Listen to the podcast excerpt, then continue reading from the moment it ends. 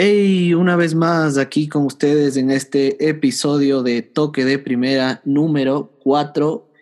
Estamos en miércoles 13 de mayo, increíblemente en el día número 58 de esta cuarentena, de este aislamiento social. Yo soy Rubén y una vez más estamos aquí para conversar un poco de lo que más nos gusta y de lo que dicen algunos de lo importante, de lo menos importante, que es lo que más extrañamos.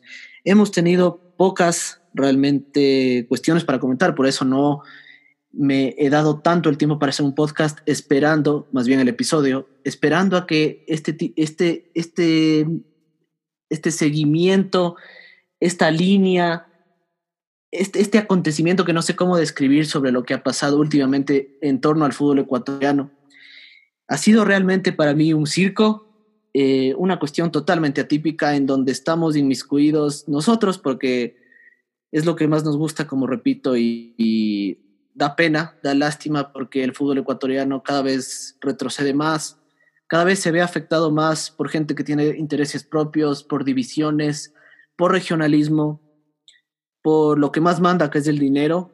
Y como digo, los más tristes tal vez somos nosotros los hinchas, que lo único que queremos es ver prosperar a Ecuador, prosperar a la selección, prosperar que, los equipos prosperen. Es, es, triste, estoy con un invitado especialísimo para mí, con compañero de miles de batallas con el que he querido hacer desde hace mucho tiempo este episodio y por fin se dio. Tengo videos con él en YouTube que los pueden ver siempre, donde dejo la descripción. Eh, mi amigo, mi compañero, al que admiro mucho, eh, está aquí con nosotros para para seguir conversando sobre este tema, para seguir hablando un poco más ligeramente de lo que es la cuarentena. Eh, Pablo Loaiza, ¿cómo estás, Pablo? Estamos aquí escuchándote perfectamente.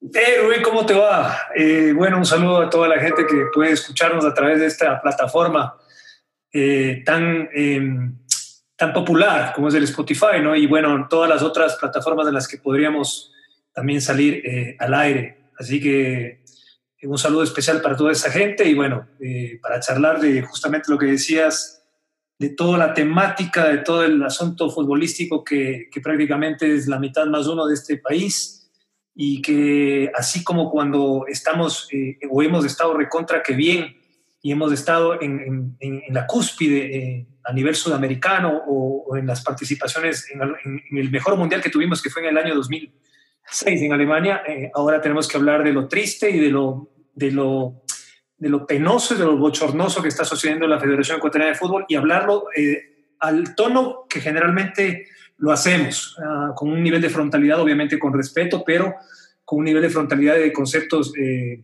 muy especiales y, muy eh, frontales para que la gente entienda de que hay dos, dos hinchas, dos personas que algo sospechan de fútbol que puedan vertir conceptos diferentes. Así que te agradezco mucho por la invitación. Sí, siempre, siempre, y no, espero que no sea la primera vez que, tengamos este episodio juntos. Esperamos que se pueda colaborar en el tuyo próximamente a salir igualmente, estaremos ahí. Y tú serás un recurrente aquí, estoy seguro de eso. Me quedo con una palabra que es que, perdón, pero realmente es, es triste, como digo eh, redundantemente, bochornoso. Es bochornoso lo que hemos vivido eh, en estos días, no personalmente, pero hemos podido evidenciar lo que está pasando en el tema de la federación, eh, de una cúspide que tú dices sobre el Mundial de Alemania 2006, que ha sido el mejor que hemos tenido, se podría decir que no hemos pasado de esa, de esa cima. ¿Cómo lo ves tú? Yo creo que desde ahí, para ser sincero, hemos tenido una clasificación más, pero desde, desde Alemania 2006 no hemos podido, no hemos podido subir y más bien hemos venido en un descenso, e inclusive desde el 2015 en picada, diría yo, y hemos retrocedido a nivel futbolístico inclusive, y no se diga dirigencial, por lo menos unos 30 años. ¿Cómo lo ves tú?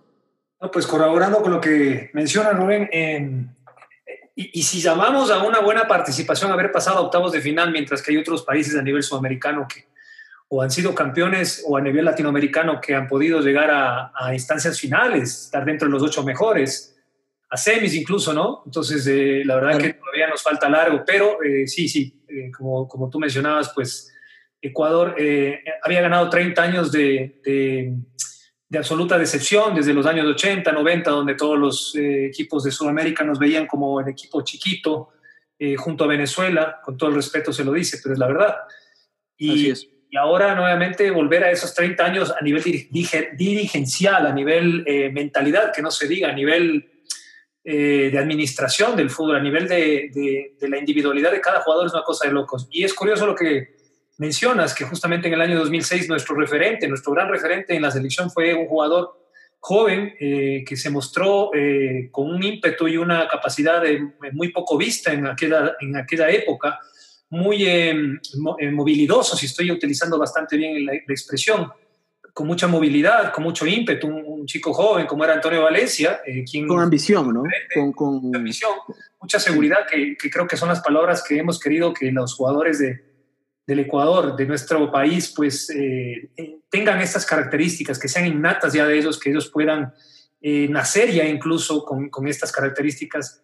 Eh, ahora vamos viendo que al año 2020, pues Antonio se, em, se ha vuelto pues un, un, un, jugador que ya no solo em, em, se expresa en el fútbol, sino que se expresa también a través de las redes sociales. Entonces es algo curioso que yo entiendo que la gente puede vertir una opinión así como lo que estamos haciendo nosotros, pero yo creo que siempre las opiniones son muy respetables, tienen que ser fundamentadas. Y, te digo que lo que acabo de ver en, en, las redes sociales eh, sobre la charla de Antonio Valencia con, con Montero, con, con otro referente de la, de, la, de, la selección en, en, los pasados años, diríamos en, las, en la clasificación para Brasil 2014, pues algo que, que no me deja de sorprender. La verdad que fue eh, unas expresiones que para mí están eh, absolutamente fuera de lugar, más allá de que eh, la población más uno, como lo decía en un inicio, que, que, sigue el fútbol de este país, pues de pronto les da la, la, razón. Entonces yo más bien quisiera que tú nos comentes cuál es tu apreciación también, porque es una cosa de locos que haya gente que esté pensando que lo que Antonio, la conversación que dijo Antonio con, con, con Montero, pues una conversación en contra del de, presidente de, la federación, pues eh, tiene sus expresiones eh, asertivas y para mí están bastante equivocados, te digo la verdad.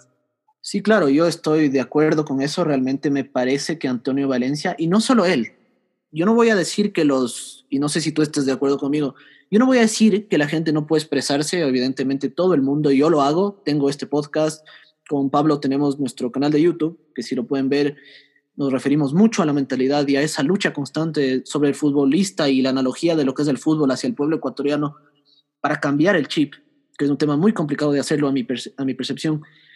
Yo no digo que nadie pueda expresarse y los futbolistas menos, pero yo creo que los futbolistas deben mantenerse en lo que ellos son profesionales. Buenos, claro.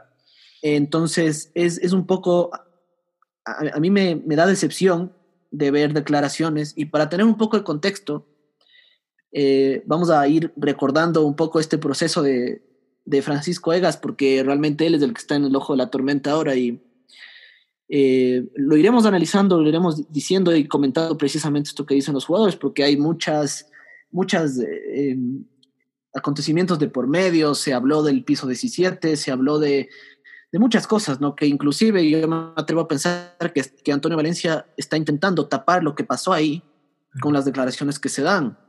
El 31 de enero del 2019, EGAS asume la presidencia de la FEF junto con Jaime Estrada, como tú recuerdas, Pablo, y, con, un, eh, con un personaje que para mí hubiera sido fundamental, que veo que ya no, no va a tener el espacio, que es Michel Deller, que es el que, el que le cambió evidentemente al Independiente del Valle y ha escrito una historia muy buena Así es. en el fútbol nacional y ahora ya internacional.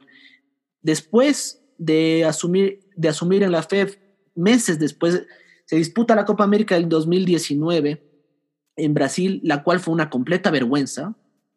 Y no lo voy a decir así porque fue una completa, o sea, no lo voy a decir de otra manera porque fue una completa vergüenza y un completo fracaso que se suman a todas las Copas de América que hemos fracasado.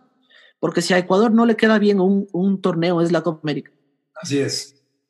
Entonces, el 31 de julio del mismo año, del 2019, después de tal fracaso, Egas decide separar a Bolillo Gómez.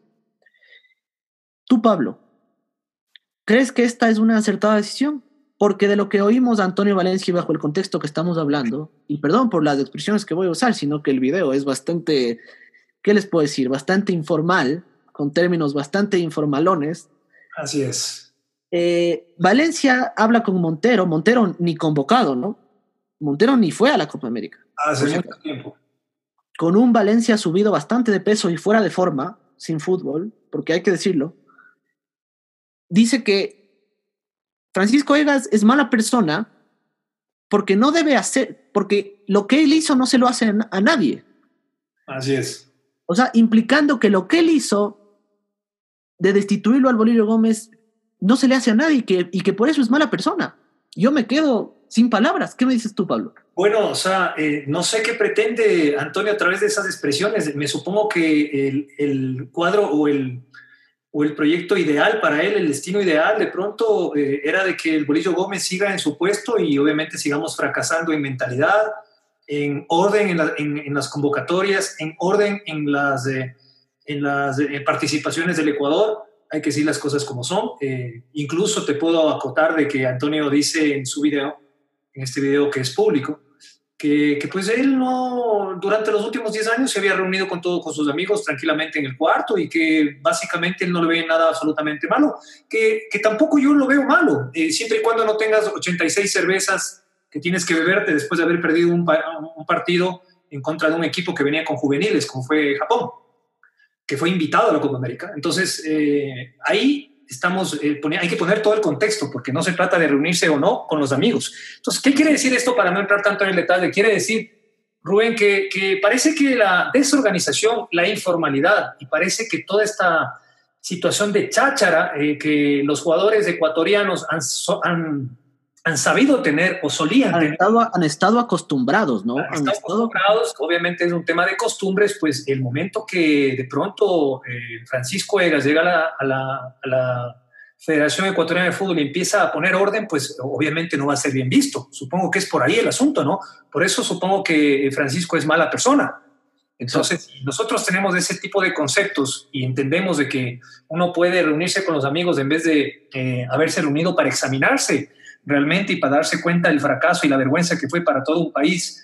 Eh, solo el hecho, y haciendo una acotación y un paréntesis, solo el hecho de que un equipo de fútbol o un director técnico vaya a la Copa América, como es conocido el Bolillo Gómez, en las declaraciones que tuvo en, el, año 2003, me parece, perdón, o en el 2001, si no me corriges, que fue la Copa América antes del Mundial de Japón.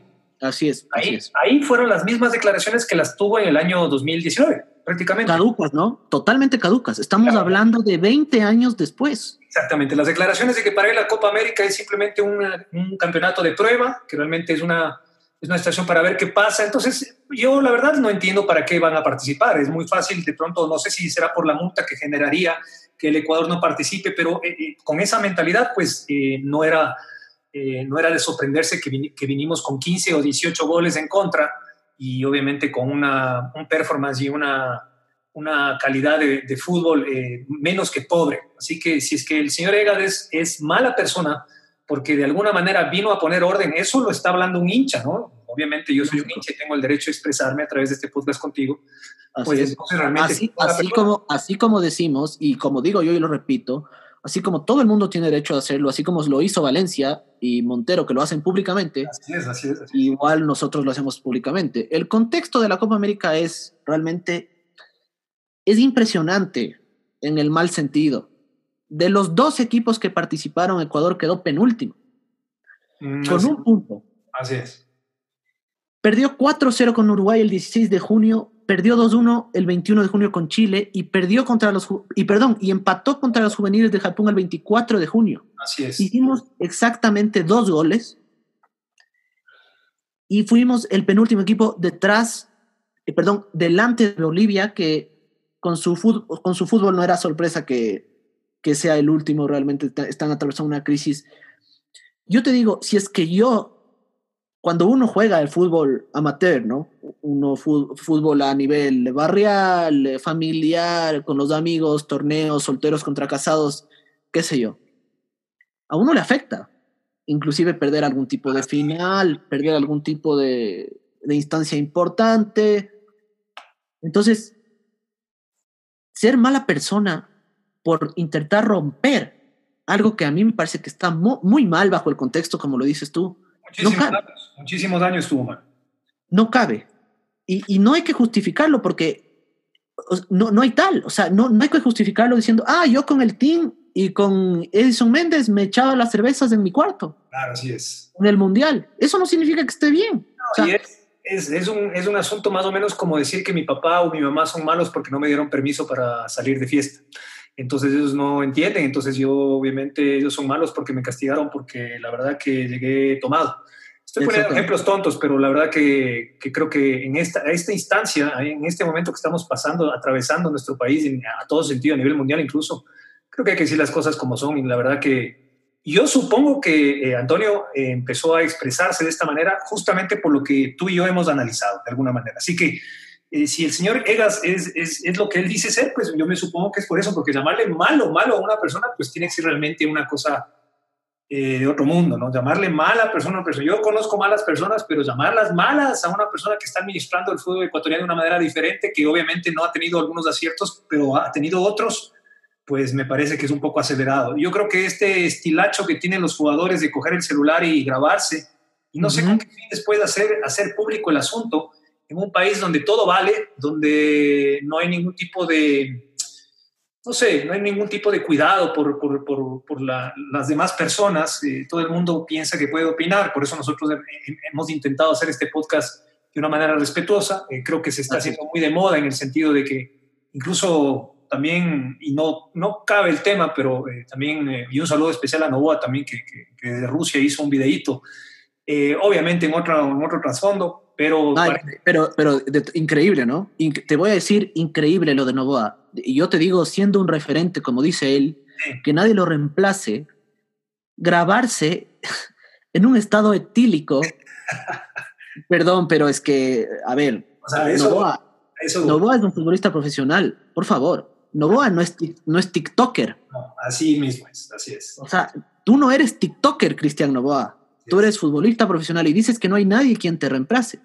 Está bien, está bien. Bueno, eh, yo creo que hay que tener mucho cuidado con el tema de los videos. Yo creo que él puede hablar eso internamente, pero un video en estas instancias eh, puede causar un, colapso absoluto. Así que, eh, volviendo al tema un poco de la federación, ya te digo, se, sigue viendo una trinca que tú y yo la sospechamos desde hace mucho tiempo. Yo creo que para el común denominador no es sorpresa de que lamentablemente la corrupción en este país también está interiorizada en lo que es el fútbol ecuatoriano. Qué pena, en los clubes, lamentablemente. Eh, vi recién eh, acusaciones gravísimas en contra de, del, director o del, del, presidente de, la Liga Pro. Y, es una situación complicadísima que tampoco quisiera tocarla, eh, Junior, pero, pero se ven unas cosas increíbles. Parece que el amor al dinero, no el dinero como tal, pero el amor al dinero realmente en, algunas, en algunos momentos, de algunas personas, eh, eh, lo someten a tal punto que, eh, que, tienen que ceder. No sé si es... Así es, así es. Y justo de eso quería comentar yendo armando este, este podcast también. Aprovecho para decir que la gente que quiera hacer un podcast y expresarse como nosotros, lo haga a través de Anchor. Anchor es una plataforma muy buena, súper amigable y te deja grabar, te deja editar, te deja meter transiciones, así que cualquiera que lo quiera hacer y cualquiera que esté oyendo esto es gracias a esto. Y no duden de hacerlo, es muy bueno, es muy fácil, muy amigable. Eh, quería seguir con el contexto de, de, Egas, que estamos aquí, ¿no? Porque después de que, de que el Bolillo sale, Bolillo sale y más o menos, el, el, no sé si el mismo día o el día siguiente, Egas anuncia el nuevo proyecto y lo tengo que decir, pero la FED lo debe seguir, debemos seguir, la FED debe seguirle pagando al Bolillo Gómez, ¿no? De lo que yo tengo entendido, le debe seguir pagando. Eh, después de meses, de meses de no tener técnico, que me pareció increíble, la FED contrata primero a Antonio Cordón, buscando una línea europea como director deportivo de las selecciones ecuatorianas. Eh, se tienen buenas referencias de Antonio Cordón, dicen que es una inminencia en España y que en España lo respetan muchísimo. Y el 2 de enero o sea, el 2 de enero, imagínense, después de tantos meses, porque yo te comentaba a ti, Pablo, y te contaba, y, contaba, y contábamos los días, ¿no? Decíamos ya 100 días y no tenemos técnico. 200 días y no tenemos técnico. Y todas las elecciones se iban armando. Así es. El 2 de enero se anuncia que Cruyff va a la selección ecuatoriana. El 7, el, director, el directorio lo aprueba. así mismo como aprueba el, el presupuesto, y el 13 de enero lo presentan. Y presentan a Cruyff, y presentan el nuevo escudo, y presentan un, un proyecto apoyado por el gobierno, inclusive por el Estado, diciendo que es una renovación. Tú decías hace un momento que Egas ha tenido aciertos, pero ha tenido también, bueno, desaciertos, ¿no? ¿Qué es para ti Cruyff?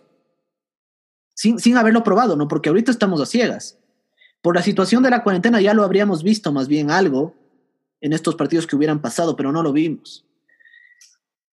¿Qué es para ti? ¿Es un acierto o un desacierto?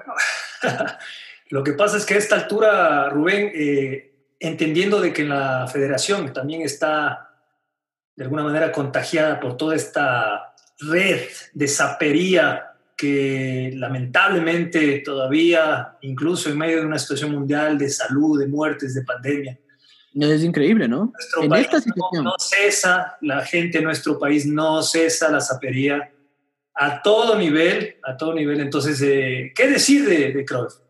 Eh, un hombre que no ha mostrado ningún tipo de interés. Para, si tú haces una encuesta en la calle, seguramente la gente no, no sabría ni quién es ni quién es. ¿Qué está haciendo? Eh, Como lo dice Estrada, ¿no? Porque Estrada dice que no lo conoce.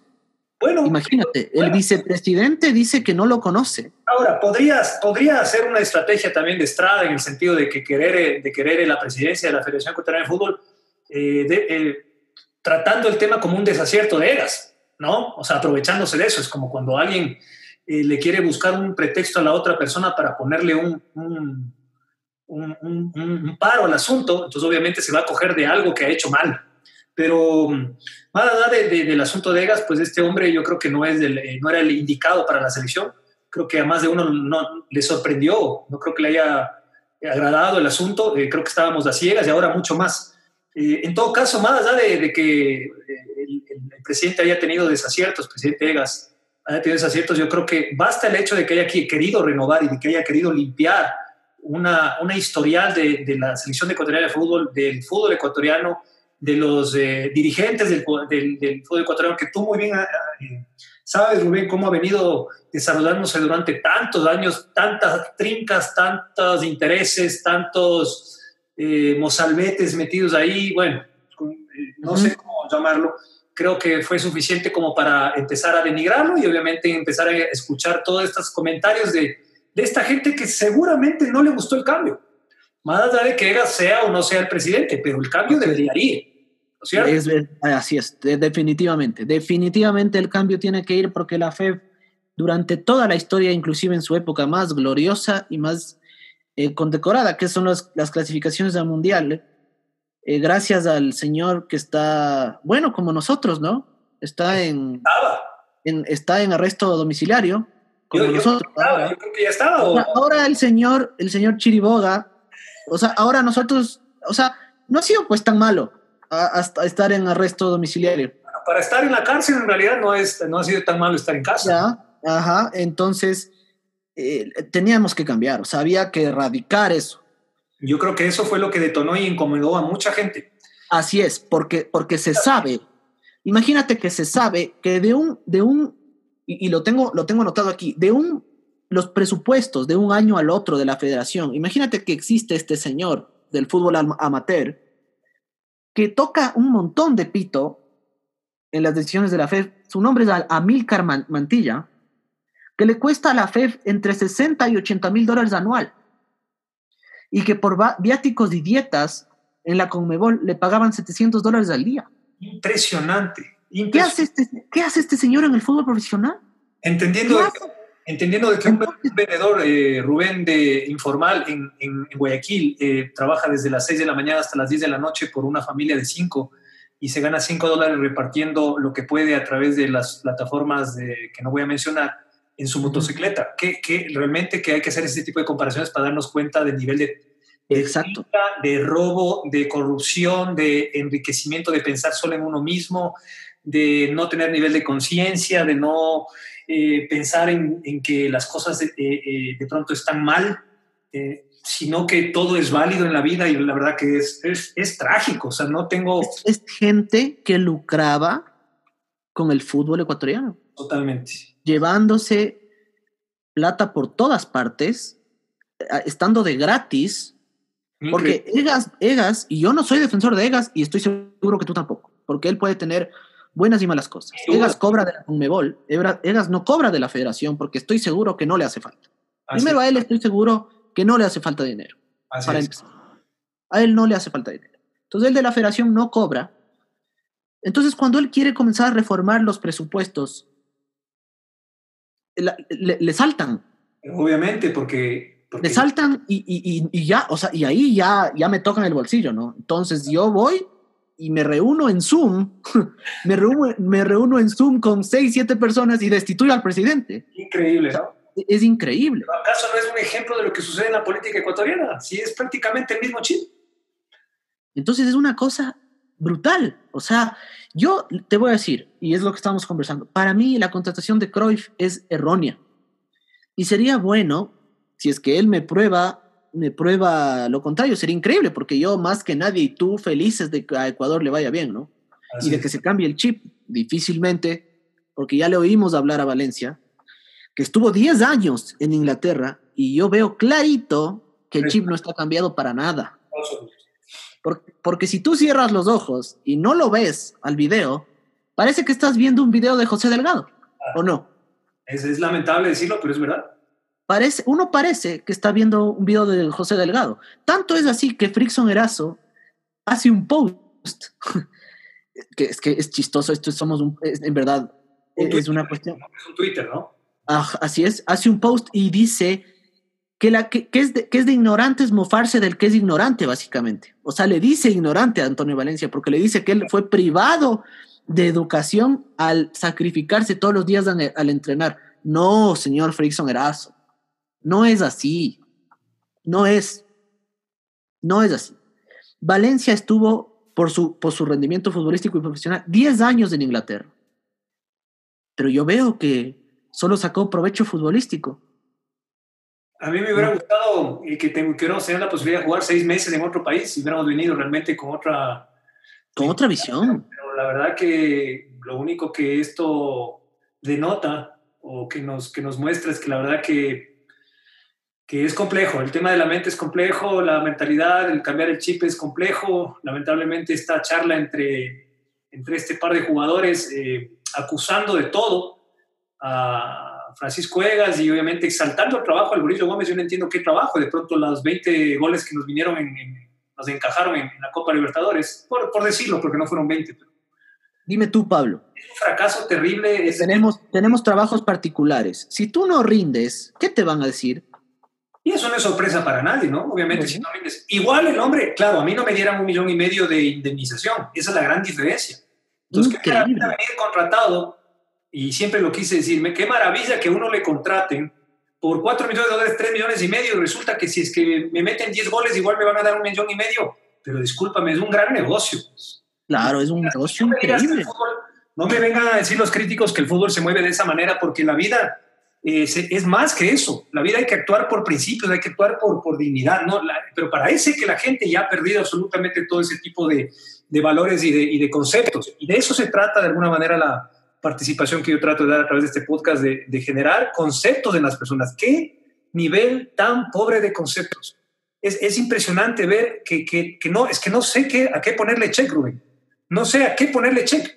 Es triste porque yo creo que la cuarentena y los días de aislamiento han desnudado las falencias de las personas de una manera increíble. Así es. Se ha, conocido, la maldad realmente. se ha conocido la, falencia de, los gobiernos, de, la gente, de las personas, de todo el mundo. O sea... A ver. El, que es, el que es moroso es moroso. El que es buena persona va a seguir siendo buena persona. Así mismo es. el, que intentaba tapar realmente ya no le va a dar. El que es borracho es borracho, por favor. Acabo de ver un tweet contigo de un señor que parecía que había fallecido en, la, en una calle de Quito, pero no Resulta que le fueron a ver y estaba en estado etílico, inconsciente, votado un miércoles. A ver, y, no estamos diciendo por ningún motivo de que no hay que ser positivos, somos muy positivos en el sentido, no quiero que el podcast caiga en una situación depresiva. No, no, para nada. discúlpame, eh, no es el momento de tapar las cosas, la falencia. En una casa, cuando hay orden en una casa, cuando hay orden en una relación, hay que decir las cosas. como son para, para intentar mejorarlas. O sea, no estamos diciendo que esta pandemia, y sin irme del tema, no ha, no, ha, no ha sacado lo mejor de muchas personas, por supuesto, de los que son buenos, de las personas que son solidarias, de las personas que tienen principios, que fueron educados de una manera diferente. Pero qué lamentable que la gran mayoría de, de cosas que se han visto han sido las negativas. O sea, como tú bien dices, hay personas que lamentablemente no van a poder cambiar. Eh, es increíble que se haga negocio de todo. Eh, no, no me parece que la federación está fuera de eso, lamentablemente. Por eso te digo que Estoy eh, impactado, impresionado por lo que está sucediendo con el presidente de la Liga Pro y por todas las acusaciones de corrupción que tiene, de testaferrismo, y bueno, no lo digo yo, eh, está en, No, no, no, no, no, no, y, más bien gracias notas, porque para que tengan un poco de contexto en este episodio, eh, Miguel, Miguel, Ángel Loor es el presidente de la Liga, de la Liga Pro, con un antecedente del año pasado bastante, bastante, les digo yo, bastante dudoso y bastante, a mí me vergüenza, vergonzoso, porque Barcelona, si tú, no te, si tú bien recuerdas, Pablo, el año pasado tenía que pagar una cantidad de dinero y si no, no, no podía jugar. Sí mismo es. más, no solo creo que no podía jugar, sino que iba a ser sancionado y tal vez iba a, iba a descender. Terrible, claro. Y el, y el presidente de la Liga Pro, Miguel Ángel, firma un cheque a su nombre para pagar la deuda de Barcelona. Por favor, ¿qué es esto? Increíble. O sea, nadie está acusando, nadie está diciendo que las acusaciones que, están siendo vertidas pues son reales. Lo que estamos diciendo es que está siendo desnudado, está siendo investigado por un montón de situaciones. Incluso llegué a ver este tema de... se habla de lavado de activos, ¿no? Se habla de lavado, se habla, de que está Estamos acusando, pero obviamente los, los, medios, los periodistas, pues lamentablemente están, están comunicando esto. Entonces eh, yo creo que nosotros como hinchas simplemente lo estamos comentando. Es increíble. Es, es increíble. Es, que nos parece increíble porque, claro, cuando se da este tipo de golpe de Estado en, el, en la federación, en donde Estrada se reúne con estas personas y dicen, bueno, Egas ya no es el presidente porque se excedió en el presupuesto y porque no pasa en Guayaquil y porque un montón de situaciones más. y porque no hay conexión con él y los clubes, que la gente no se siente conectado con él. O sea, Valencia inclusive, perdón, yo lo seguimos nombrando porque él dice tantas cosas en el video. Valencia dice, lo que pasa es que los jugadores no lo quieren, no lo quieren, dice, no lo quieren a, perdóname, ¿Y acaso lo, tienen, lo tienen que querer? Si eso no es lo importante, lo importante es armar un equipo competitivo con una mentalidad fresca, novedosa, con gente joven que quiera pelear por su país, que sube su camiseta, eh, es muy, eh, está muy... Eh, muy lejos de esto de tratar de caerle bien a tal o cual persona, de que el técnico sea mi pana, de que el, el presidente de la federación me otorgue esta, estos beneficios. Claro, el técnico es mi pana y por eso como el técnico es mi pana, me deja tomar, me deja tomar en el cuarto, me deja reunirme a hacer lo que yo quiera, me deja estar ahí por ahí bailando, no concentrándome, me voy, me voy un día antes del partido, me voy a un burdel, porque eso es lo que, eso es lo que hacen, ¿no? Eso es lo que hacían así mismo es, así es. Lamentablemente es así, y eso es de conocimiento público, no es que son acusaciones nuestras ni injurias, eso es de conocimiento público, así que... Es público. Entonces, Estrada, Estrada, esto, Estrada eh, destituye a EGAS de la nada, sin la, la, aprobación de FIFA, sin la aprobación de Conmebol, porque aún FIFA y Conmebol, para, para ellos, EGAS todavía es el presidente. Está tal la vergüenza que la cuenta de Twitter de la federación un día tuiteaba que el presidente era EGAS y otro día tuiteaba que el presidente era, era Estrada. Entonces hasta Twitter, perdón, pero es que qué vergüenza, o sea, hasta Twitter lo que hace es coger y sacarle la verificación a la cuenta de la federación, qué vergüenza, por favor. O sea, hasta, hasta quitó la verificación. Y no solo, no, no solo con eso, sino que no sabíamos qué pasa. Y Estrada, atribuyéndose ya funciones que ya dice que son de él, se reúne con Miguel Ángel Ora al siguiente día. Y dice, ya estamos planeando la vuelta de, del fútbol, porque claro, a Barcelona, Emelec y el Nacional lo apoyaban, más no los equipos de APNA, y Barcelona, el Nacional, Guayaquil City, el Cuenca, no querían jugar los torneos de la FEF. Y Egas dijo que sí se deberían jugar, que obviamente se deberían jugar. Así es. Porque no jugar los torneos de la FEF, como dije en mi anterior episodio, genera un montón de pérdida de trabajo para las divisiones formativas, para las, las, el fútbol femenino y para los equipos de reserva. Entonces, claro, si yo gasto menos, eh, no voy a pagar, o sea, no, no pago. Entonces no genero el trabajo que yo solía entregar. ¿Cómo puede ser que Estrada se reúna con Miguel Ángel Or y después hacen la, hacen la investigación Ángel Or estos días y sale que tiene presunto lavado de activos. Es impresionante, esto es increíble. o sea, es a todo nivel. O sea, en nuestro país ya solo, ¿qué, ¿qué, te puedo decir? Solo el fútbol faltaba. Solo el fútbol faltaba, porque esto se ve en la tienda de barrio, se ve en el supermercado cuando te olvidas del celular, que no te lo devuelven nunca, se ve incluso en relaciones interpersonales, se ve en, las, en trabajos. Es, es un nivel... Es a todo nivel. Falta de principios impresionante, la gente persigue el dinero eh, con una sed eh, ferviente, como que fuera lo último que va a hacer en su vida, no tienen un nivel de conciencia de qué sucederá después de la muerte, de que si las cosas que estoy haciendo están bien o están mal, la conciencia de las personas se ha entenebrecido a un nivel, no estoy diciendo que seas perfecto, no, no, no, lo seas, pero acotando una de las cosas que lamentablemente no te pude decir hace un momento, pero claro, si el técnico, a propósito, si el técnico, entre paréntesis, no me permite a mí también eh, convocar o, o, poner a los jugadores que yo quiero que jueguen conmigo, pues también es malo, entonces, ¿me entiendes? Eso sucedía en la selección ecuatoriana de fútbol, no me vengan a decir que no. Así que este podcast lo que, lo que busca es, es, es esclarecer, de pronto ser un, una comunicación para que los hinchas eh, escuchen algo diferente, escuchen, eh, sin obviamente, sin atacar absolutamente a nadie, ni faltar al respeto, pero sí decir las cosas como son y ser ese, esa voz de muchas personas que comentan en casas, que comentan eh, entre familia, entre amigos, toda la vergüenza, toda la fragilidad y todo el retroceso gigantesco que esta entidad ha tenido en estos últimos años. Y que, te digo la verdad, siendo muy positivo, eh, no se deslumbra ni nuevo técnico, ni dinero que ingrese, sino dinero que más bien sea gastado, sea, que, que salga de la, de la, federación, que es lo que no, no necesitamos no se deslumbra un equipo titular, eh, no se deslumbra una nueva mentalidad. No sé si es por eso, no sé si fue eso que les incomodó a muchísimas personas, porque eh, me parece que las intenciones de Francisco Egas fueron muy buenas, eh, siguen siendo buenas, eh, y más allá de que tenga uno que otro pequeño error, que eso puede todo el mundo tenerlo, pues su desarrollo o las intenciones han sido muy buenas y hay que quedarse mucho con las intenciones. Así que eso es lo que yo te podría comentar. Estoy de acuerdísimo, realmente me quedo con lo que siempre me quedo hasta que no sea diferente.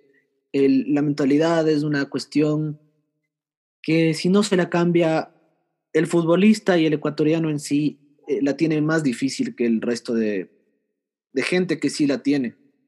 Valencia pasó 10 años, y lo contábamos contigo antes, pasó 10 años en Inglaterra y e, es, triste ver sus declaraciones, es triste ver que, que, que él sea un, un, que él sea un lunar, que él sea un lunar en, entre tanto futbolista que intenta y que simplemente no le da, no se acostumbra, vuelve, no se adapta. Eh, es, es, un tema que debería cambiar. Ojalá algún rato cambie, porque es triste, es triste. O sea, eh, tú, tú le ves y los jugadores colombianos, los jugadores de, de toda América, inclusive venezolanos, tienen mejores trayectorias en Europa que nosotros. No puede ser coincidencia. No, puede ser.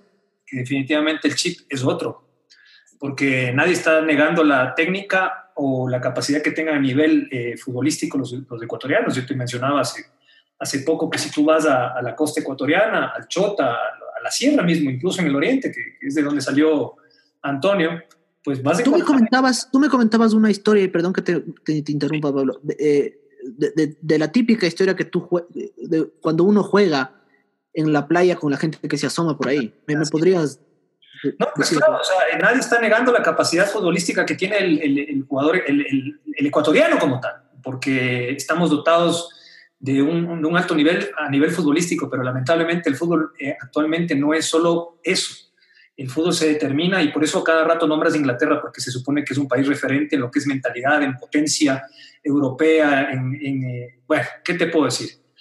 Entonces, eh, el primer mundo en el fútbol, ¿no es cierto? Pero lamentablemente, aun cuando tengamos jugadores buenos que a nivel pie, a nivel pelota, a nivel, eh, a nivel eh, físico, están absolutamente dotados para poder dar lo mejor de sí, creo que si no conectas con el nivel de la mentalidad sobre las, los sueños correctos que debes tener, sobre las ambiciones correctas que debes tener, que están muy lejos de ser ambiciones personales, financieras o o que simplemente te beneficien a ti y a tus tres que estás en casa, pues el fútbol ecuatoriano seguirá así. Y no se vislumbra nada bueno. Yo te digo que si es que las eliminatorias se logran jugar sin, sin, eh, sin público, pues eh, no, sé qué, no sé si las voy a mirar o no, la verdad, porque con un equipo tan pobre, eh, parchado, con un equipo totalmente desarmado, con una federación que no tiene... Que se cae. Unidad para nada. Compárale con federaciones de otros países que son, eh, son entidades fuertes, eh, transparentes. Pues la verdad que no sé si realmente vea o no los partidos por decepción. Ojalá y me puedan llegar a sorprender, pero te digo que no el positivismo no se trata simplemente de decir que todo está bien, sino de hacer las cosas bien para que todo esté bien. Sí, sí, estoy totalmente de acuerdo con eso. Esperemos que nos vaya bien, esperemos que estemos errados en el sentido de que no esperamos nada y esperemos que nos den mucho porque realmente en este punto es muy, muy complicado. Es muy complicado ver el tipo de armaje, el tipo de... No, no hay un norte, no, no tenemos un norte, como decía yo al principio, ni dirigencialmente ni futbolísticamente técnico ni absolutamente nada, la verdad. Exactamente. Entonces, bueno, eh, no queremos caer, y yo tampoco quiero caer en este podcast y en estos episodios que sean de negativismo y de crítica, porque realmente no lo serán todos. Evidentemente tendremos muchas alegrías y de eso se trata también.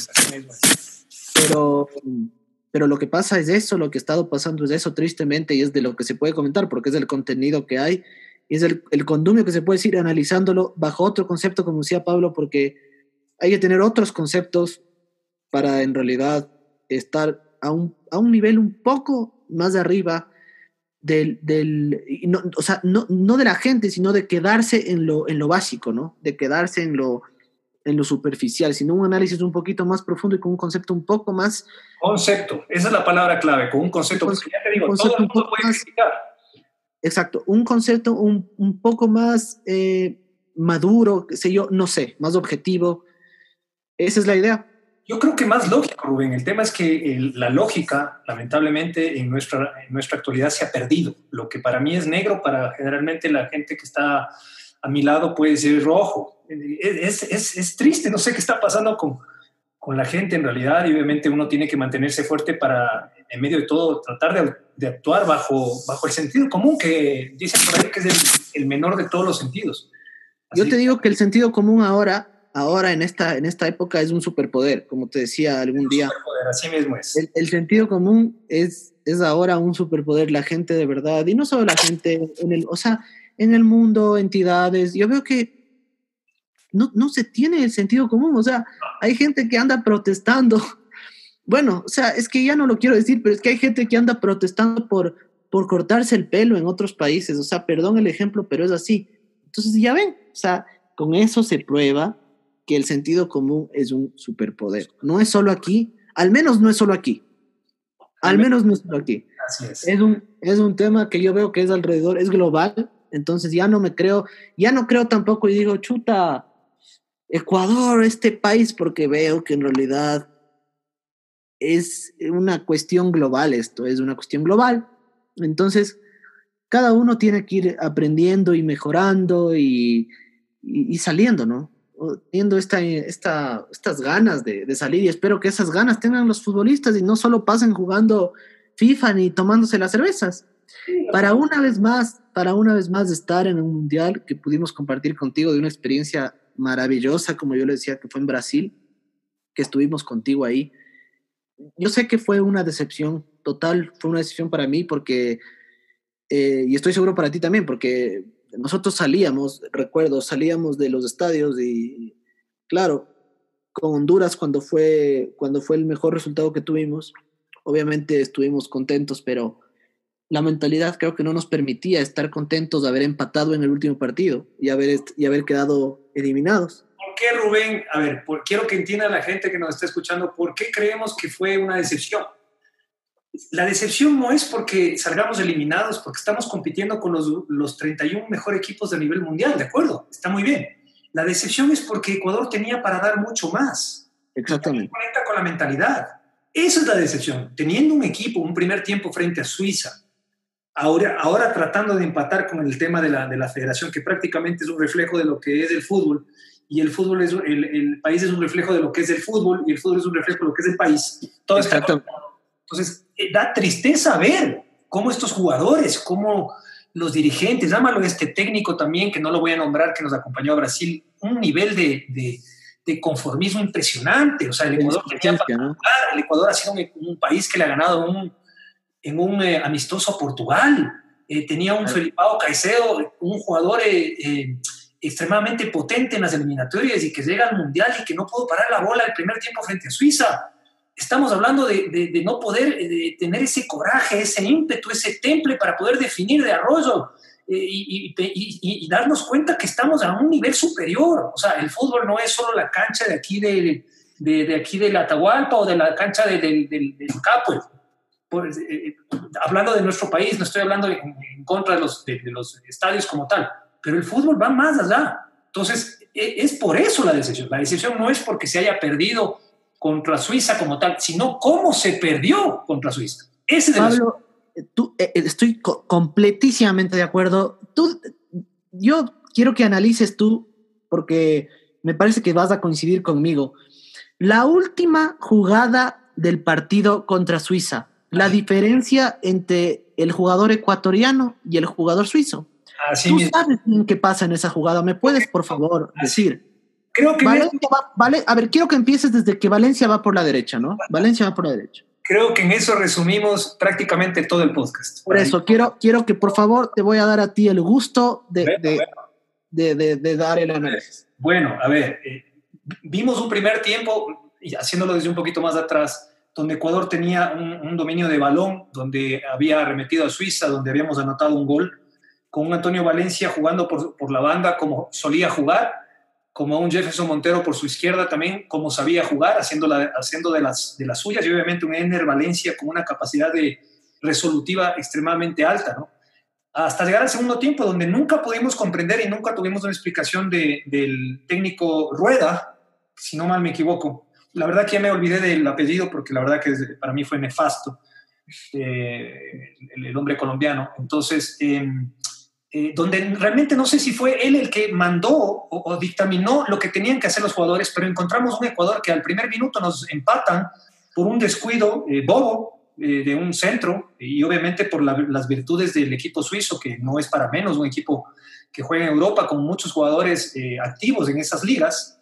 Eh, pero después tuvimos para poder haber ganado, eh, tuvimos eh, la posibilidad de, anotar. vi a un Antonio Valencia extremadamente retrocedido, donde las 20.000 personas que estábamos ahí, ecuatorianos seguramente, y, la gran cantidad de jugadores, perdón, hinchas brasileros que estaban apoyando obviamente al Ecuador, porque estábamos en Sudamérica, gritaban, y bueno, vamos, avancemos. O sea, estábamos sorprendidos de que Valencia no pasaba de la mitad de la cancha eh, muy lejos del juego que usualmente él solía hacer. No sé si fue un una, una mm, disposición técnica. disposición, una señal del técnico. Realmente no tendría lógica si fuera así. Por eso quiero explicarlo a nivel de conceptos. Cuando Antonio Valencia tiene la posibilidad de anotar casi al último minuto del partido y que después, bueno, verificamos que realmente no podía haber disparado al arco, como lo muestran las imágenes, eh, pasa el balón a Arroyo y creo que lo hizo bien entendiendo que Arroyo podía, tampoco estamos diciendo que Arroyo podía resolverlo de una cachetada directo al arco, porque eso es, un, es una función que lo he visto hacer a, Marco Van Basten en su época. ¿Entiendes? pedir eso que haga Arroyo con todo respeto, me parece un, buen jugador, pero eh, obviamente yo creo que la mentalidad pesó mucho en ese sentido, ya que eh, de pronto él pensó que, que no dimensionó el hecho de tener una bola dentro del área en un mundial. Así es. Básicamente va por ahí. Y obviamente de ahí se genera el gol de Suiza a partir de qué? De perder el balón, de quedarse lamentando porque perdió el balón, porque no siguió el balón. Luego, como, como lo vemos contigo eh, y analizamos este, este, este juego, lo vemos a Grueso, al chico Grueso que estaba jugando de volante de contención, eh, volante central. Sí, cierto? Eh, que él, él, de alguna manera, aunque no lo creas, eh, yo creo que sí entendió el, el, desastre que iba a suceder, porque... El nivel, claro, el nivel, el nivel, exactamente, el nivel de peligro que se venía. Se venía un contragolpe, yo creo que él sí entendió, y si la gente puede revisar nuestro podcast mientras puede ver el video en YouTube, pues eh, sería fabuloso, para que se den cuenta que este, este chico entendió del desastre que se venía desde mi, mi, mi concepto, y le pega un hachazo abajo al jugador de Suiza, un costalazo, ¿no? Un costalazo pero a quemarropa a tal punto de expulsión, pero en todo caso ese punto nos hubiera conducido a pasar de, fase. No pero ahí está la, pero ¿y qué hace el jugador suizo? Porque ahí es la diferencia. No estoy diciendo que está bien a pegarle el hachazo, por favor, estamos entendiendo de que el fútbol es así, pero en ocasiones uno se la tiene que jugar. Así es. Vamos a perder el encuentro.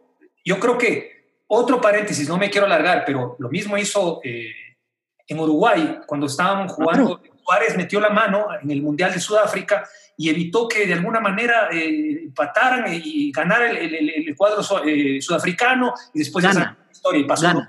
Exactamente. No, es un paréntesis nada más. Así que Qué, qué, qué, qué, curioso que después del hachazo de grueso, el jugador de Suiza, que no recuerdo el nombre, me encantaría saberlo porque realmente es un referente de ese país, se levanta, sigue corriendo y origina un contragolpe letal en el cual eh, nos originan el gol y obviamente, mientras que, que Arrozo seguramente y algunos otros jugadores, me parece que Novoa también se quedan lamentando.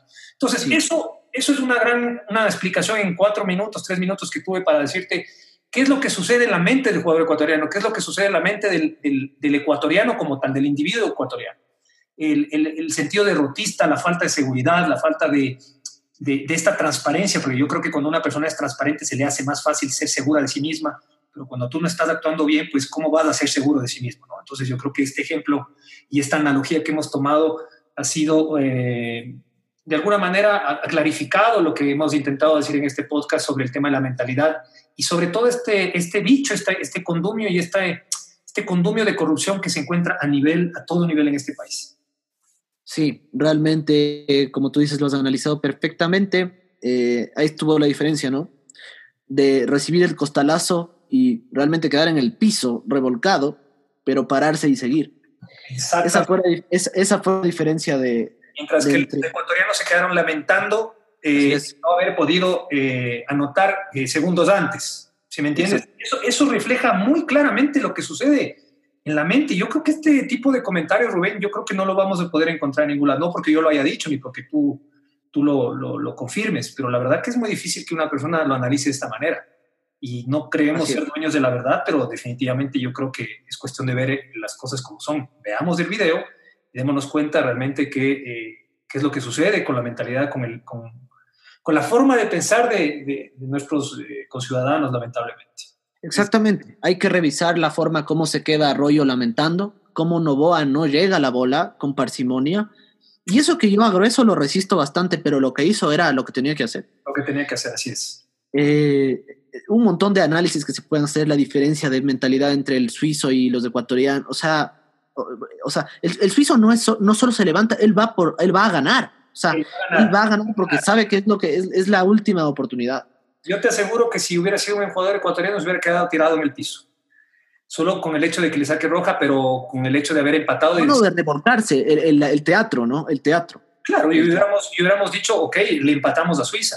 Pero Suiza Exacto. no piensa, le empatamos a Ecuador, sino le ganamos a Ecuador. O sea, ¿qué, Efectivamente. Qué, qué, notable diferencia, ¿no? Y eso es un reflejo de lo que seguimos viendo en videos, que los jugadores se graban en la Federación Ecuatoriana de Fútbol, en las fincas que existen. Ahora resulta que el vicepresidente quiere ser presidente. O sea, a todo nivel, mi viejo. Es, es, es lo que a puedo. A todo nivel. Es triste, como tú dices, eso es lo que vemos ahora. Nosotros no le vemos a ningún alemán, ningún, ni siquiera no nos vayamos muy lejos, no le vemos ni siquiera a ningún colombiano ni brasilero, ni alemán, ni noruego, ni, ni nadie grabándose hablando mal de la, del, del, del, presidente de su, de su, federación. O sea, nadie hace eso. No, y hay ningún, otro, ningún, otro, futbolista en el mundo tampoco le veo.